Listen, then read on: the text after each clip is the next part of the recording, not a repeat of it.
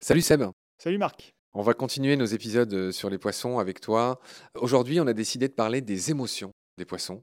Alors, on va raccrocher les wagons avec ce qu'on a dit dans les tout premiers épisodes avec toi. Euh, On parle souvent de mémoire de poisson rouge ou euh, d'intelligence de je sais pas quoi. En fait, les poissons sont très intelligents, très sensibles. On essaye de le démontrer depuis quelques épisodes grâce et avec toi. Alors, peut-être que la première chose qu'on pourrait faire dans celui-ci, Seb, c'est d'abord peut-être définir une émotion. Donc en tant qu'humain, on a la sensation qu'on voit à peu près ce que c'est une émotion. Il y a une définition vraiment très précise de ça. Une émotion, c'est une réaction brève et intense à un événement précis. Et cette réaction, elle va se diviser en trois grands éléments. Par exemple, je gagne au loto. Première réaction, il y a une réaction comportementale. Je saute au plafond. Deuxième réaction, il y a une réaction physiologique. Mon cœur se met à battre beaucoup plus vite. Troisième réaction, il y a une compréhension subjective de ce qui se passe. J'ai gagné au loto. Sur ces trois éléments, on peut à peu près l'évaluer chez les animaux sur en tout cas les deux premiers. C'est-à-dire, on voit leur comportement, on peut essayer de déduire quelque chose de ça, et encore, d'une espèce à l'autre, c'est pas dit que ce soit les mêmes. Et puis on peut voir à peu près si physiologiquement on voit des choses qui ressemblent à ce qu'on voit chez nous. Mais en réalité, le seul maître étalon sur lequel on peut se baser, bah, c'est nous, parce que la seule subjectivité à laquelle on a accès, c'est la nôtre. Et la subjectivité des autres animaux, on n'y a quasiment pas accès du tout. Donc la question, c'est comment on sait si d'autres animaux éprouvent subjectivement des émotions? Parce qu'on peut avoir plein de réactions qui ne nécessitent pas forcément d'avoir de conscience subjective. Je prends un exemple. Je suis en train de faire du feu, ou euh, sur une plaque électrique. Je mets la main sur la plaque électrique alors qu'elle est brûlante sans m'en rendre compte. Je vais retirer la main instantanément. À aucun moment j'ai eu conscience que c'était chaud et que j'avais mal. Après quelques instants, je vais avoir conscience que ça faisait chaud et que j'ai eu mal. En revanche, j'ai retiré ma main sur un mouvement réflexe.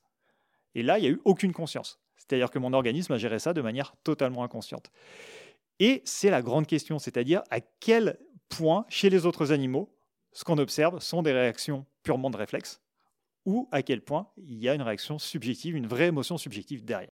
Est-ce que tout ce que tu dis a à voir avec ce débat dont on parle de plus en plus souvent et qui motive euh, pas mal de tes réunions avec les chercheurs de l'INRAE, la question de est-ce que les poissons peuvent avoir mal?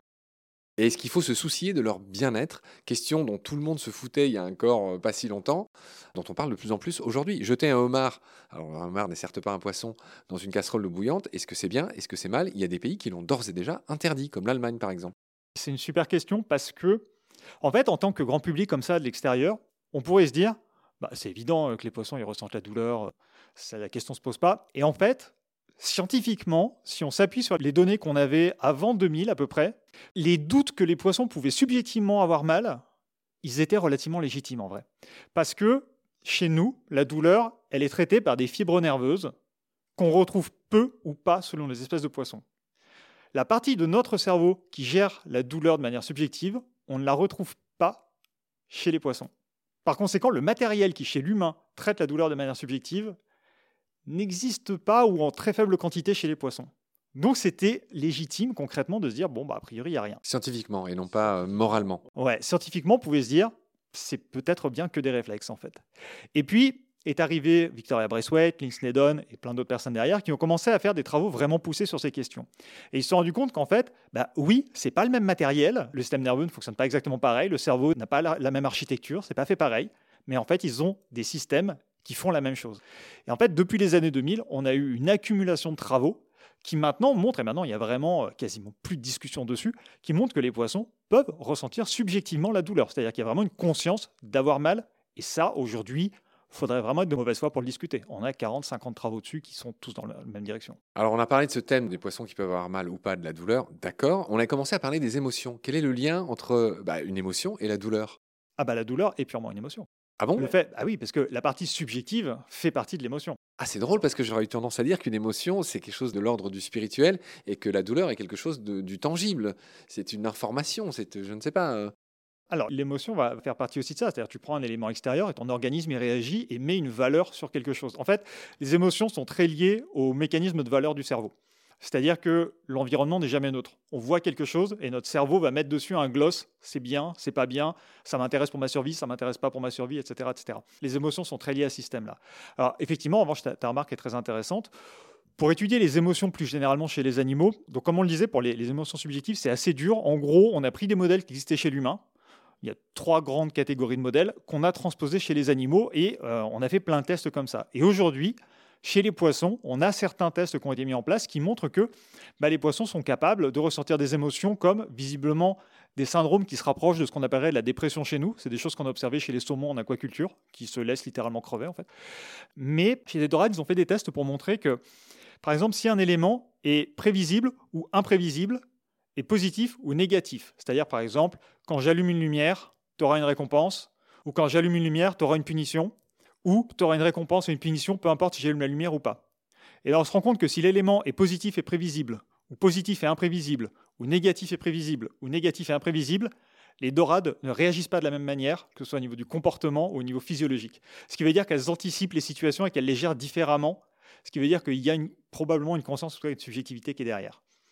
Et on a montré, encore plus, enfin c'est une étude de 2019, une étude française, où on a montré que si des femelles, donc ça c'est chez des Amatitlania sikia, si je ne dis pas de bêtises, donc ils vivent en couple ces poissons. Excuse-moi, ce que tu viens de dire, c'est quoi? C'est une espèce de poisson. Qui ressemble à quoi, grosso modo, tu sais? C'est des espèces de petits poissons jaunes, je ne saurais pas dire la taille exacte, avec des bandes noires sur le côté. D'accord. Et en gros, ces poissons-là, ils vivent en paire, donc euh, mâle-femelle, et ils se choisissent. Les poissons, ils ne se mettent pas avec n'importe qui. Et ils ont fait des tests en donnant à une femelle le choix entre deux mâles. Un mâle qu'elles aiment bien et donc, du coup un mâle qu'elles aiment moins bien. Et ensuite, on teste en les mettant soit avec un mâle qu'elles n'aiment pas, soit avec le mâle qu'elles voulaient bien. Et on se rend compte qu'avec le mâle qu'elles n'aiment pas, eh ben, leur taux de reproduction, la façon dont elles vont s'occuper des petits, etc., va être beaucoup moins bon qu'avec le mâle qu'elles aiment bien. Et sans rentrer trop dans le détail des protocoles, il existe des tests pour vérifier si un animal développe de l'optimisme ou du pessimisme vis-à-vis de situations, de différentes situations qui vont se présenter à lui. Et on se rend compte que les femelles qui sont mises avec le mâle qui leur plaise vont développer des biais plutôt optimistes. Elles vont plutôt voir la vie du bon côté. En rose. Voilà. Alors que si on les met avec le mâle qui leur plaise pas, elles vont développer des pessimistes. C'est-à-dire qu'en gros, elles verront plutôt la vie en noir. Et ça, c'est marrant parce qu'on peut le comparer par rapport à elles-mêmes. C'est-à-dire, on fait le même test avant de les mettre avec n'importe quel mâle. Et ensuite, on refait le test une fois qu'on les a mis de force avec l'un des deux mâles. Et on voit qu'elles n'ont plus du tout le même comportement qu'elles avaient avant. Soit elles sont plus positives, soit elles sont plus négatives. Extraordinaire. Euh, voilà ce qu'on pouvait dire sur les émotions des poissons. Est-ce qu'on peut dire qu'on a dit ce qu'on voulait dire dans cet épisode ou tu veux ajouter une ultime chose?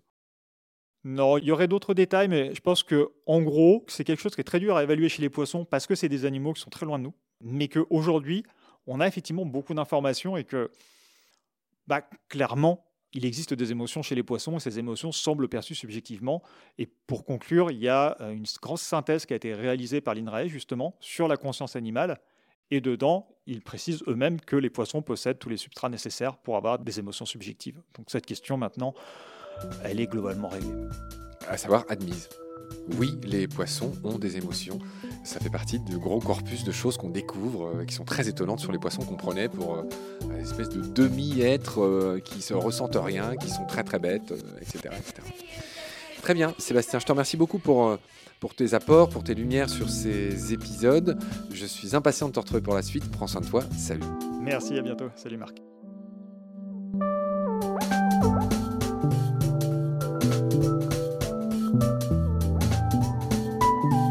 L'océan, c'est la vie. C'est-à-dire que notre vie est intimement liée à la vie de l'océan. Voilà, c'est ça, pour moi, la seule chose qui compte. Tout le reste est secondaire, tirer du pétrole, des trucs. Pourquoi faire? Pour augmenter de 5% la production. Rigolade